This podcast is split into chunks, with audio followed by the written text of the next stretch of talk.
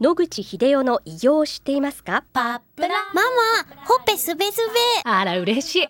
パパも毎日元気で疲れ知らずね。まあな。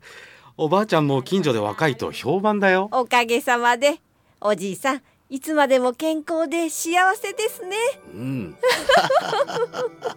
野口英世の医師により開発されたパプラール。老化や万病のもと活性酸素を分解してあなたの健康を守ります80年のロングセラー使い続けた人が知っている安心の品質と効果。その悩みいつまで我慢しますか？お問い合わせは東洋厚生製薬所または武蔵野製薬へ。白川先生おはようございます。おはようございます。今週もお話をどうぞよろしくお願いいたします。よろしくお願いいたします。先月の放送の中で、はい。先生もアレルギーをお持ちだということを伺いました。やはり年間通じていろんな症状があの、はいあるかとは思うんですが、先生ご自身のアレルギー対策を教えてください。はい私、あの、うちの母がひどいアレルギーの、あの、喘息がありまして、今85なんですけど、生涯で何度もあの、重積発作になって、呼吸が止まって救急車で運ばれるっていう経験を3度ほどやってます。なので、私も医者になった時に、あの、目の前で、あの、母が何度も発作を起こしているのを見てますし、それにちなんで、あの、自分も呼吸器の医者を選んで、そういう患者さんを何人も見てて、まだ30年前、私が医者になった頃は、たくさんの方が、まあ、実は死んでたわけです。そういうのを見てて、自分もああなったらやばいっていう恐怖はあったので、なんとかしようってことで、まあ、呼吸器を選んだっていうのもあるわけです。で、いろいろ検査したり、研究の結果、まあ、アレルギー性の喘息っていうのの原因はダニに対する抗体反応だと、万に考えられておりますが、私はそれはございません。しかしながら、花粉症に近いような鼻炎がありまして、あのダニですけど、一年中ぐじゅぐじゅぐじゅぐじゅやってるんですね。そうすると、しょっちゅう咳したり、喉が痛くなったりします。なので、まず、あの、考えてることは、あの、加湿器をきちっと置く。あの、夏でも加湿器使うときあります。あの、うちのクリニックは夏でも加湿器がフル運転しているぐらいです。それで、2番目としましては、高アレルギーのための漢方を微量で使うと。鼻水が出そうだなと思ったら、すぐそれを飲んで、それを予防するってことで、喉の炎症を起こさないようにすると。それから、まあ、風邪をひくと、なんか変だなと思ったら、あの、朝鮮人参を煎じて飲むとか、まあ、伝統医療の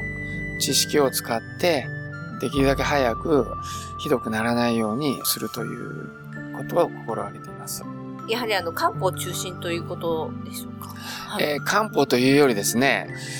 中国の人たちが長い間使ってきた知識をですね、使うということで、必ずしも漢方じゃないんですけども、はい朝鮮人参とかね、いろんなことを、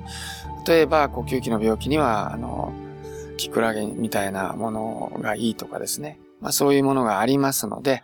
そういうのを、まあ、母親にも試してみたりしました。で、結構、それなりの効果があるんだなってことも確かめましたので、まあ、そういう知識も入れた上で、とにかくひどくならないようにするということを心がけるっていうのが、まあ一番大きいですね。アレルギーではですね。はい。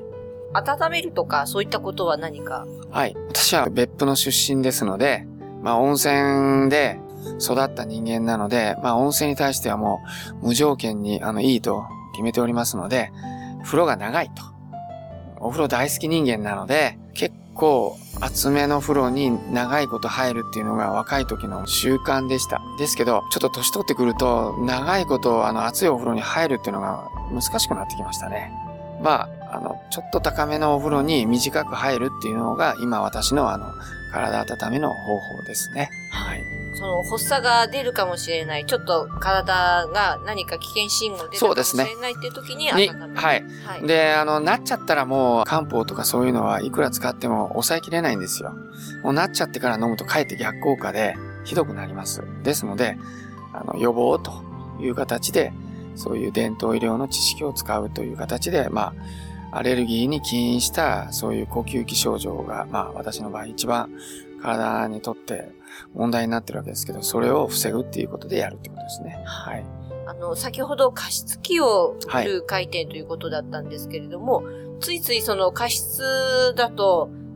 ダニが出るかな、カビがあるかなって思ったりもするんですが、はい。はい、きちっとしたあの送風保ってればダニは出ませんので、私はあの強くはしません。夏なんかはね。それで冬とかはもう私鼻が詰まっちゃうので、どうしても口呼吸になって、途中で目が覚めるのは、おしっこっていうよりも口がガラガラになって、それでもってなんか気持ち悪くなるような感じで、ほんで、お水を飲んでっていうのが多かったんです。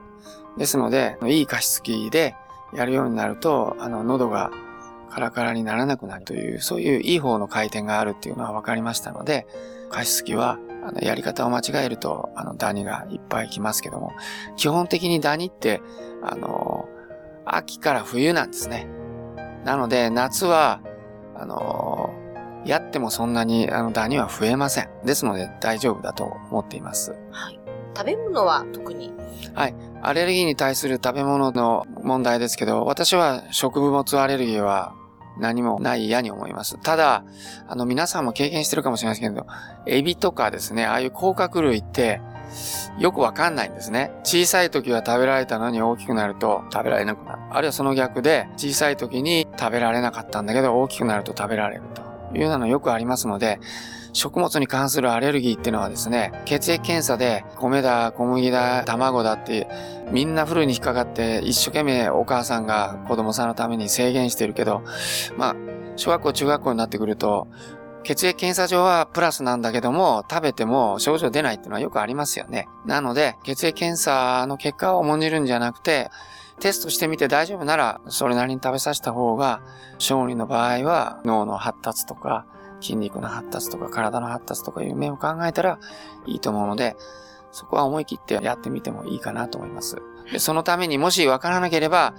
前も言いましたけど、そういうテストをするあの、病院がありますので、そことご相談の上やっていただくというのがいいんじゃないでしょうか。はい、ありがとうございます。はい、あの、アレルギーを持っていらっしゃるかもしれない皆さん、あの、先生のとはちょっとご参考になってみたらいいかと思います。はい、ではまた来週お話をお願いいたします。はい、どうもありがとうございました。お話の相手は FM 西東京の飯島千尋でした。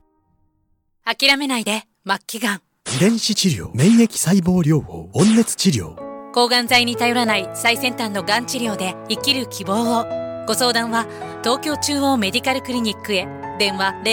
03-6274-6530 03-6274-6530